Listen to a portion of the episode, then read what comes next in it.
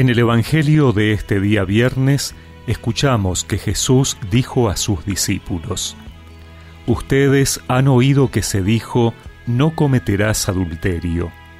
Pero yo les digo, el que mira a una mujer deseándola, ya cometió adulterio con ella en su corazón. Si tu ojo derecho es para ti una ocasión de pecado, arráncalo y arrójalo lejos de ti es preferible que se pierda uno solo de tus miembros y no que todo tu cuerpo sea arrojado a la gehenna. Y si tu mano derecha es para ti una ocasión de pecado, córtala y arrójala lejos de ti. Es preferible que se pierda uno solo de tus miembros y no que todo tu cuerpo sea arrojado a la gehenna. También se dijo, el que se divorcia de su mujer debe darle una declaración de divorcio. Pero yo les digo, el que se divorcia de su mujer, excepto en caso de unión ilegal, la expone a cometer adulterio, y el que se casa con una mujer abandonada por su marido, comete adulterio.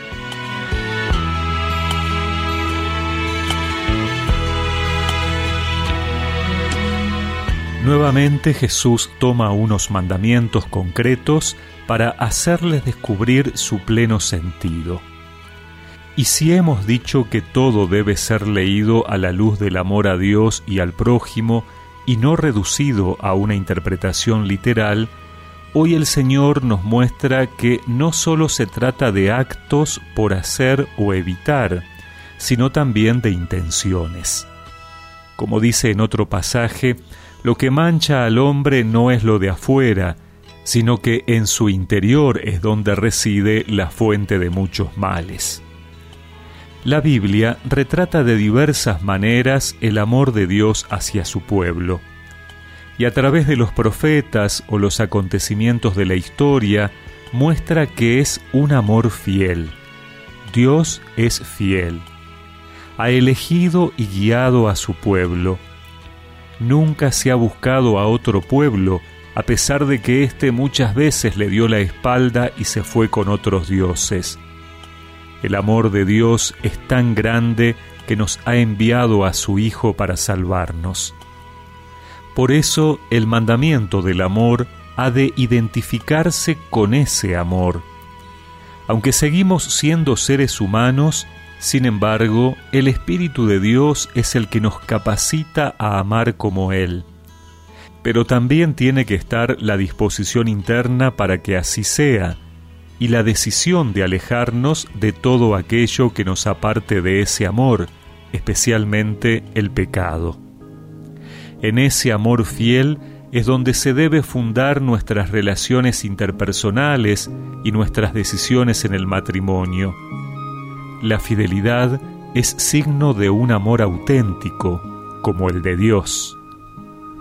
Un amor que siempre está a tu lado y que no te exige nunca nada. Ese es el amor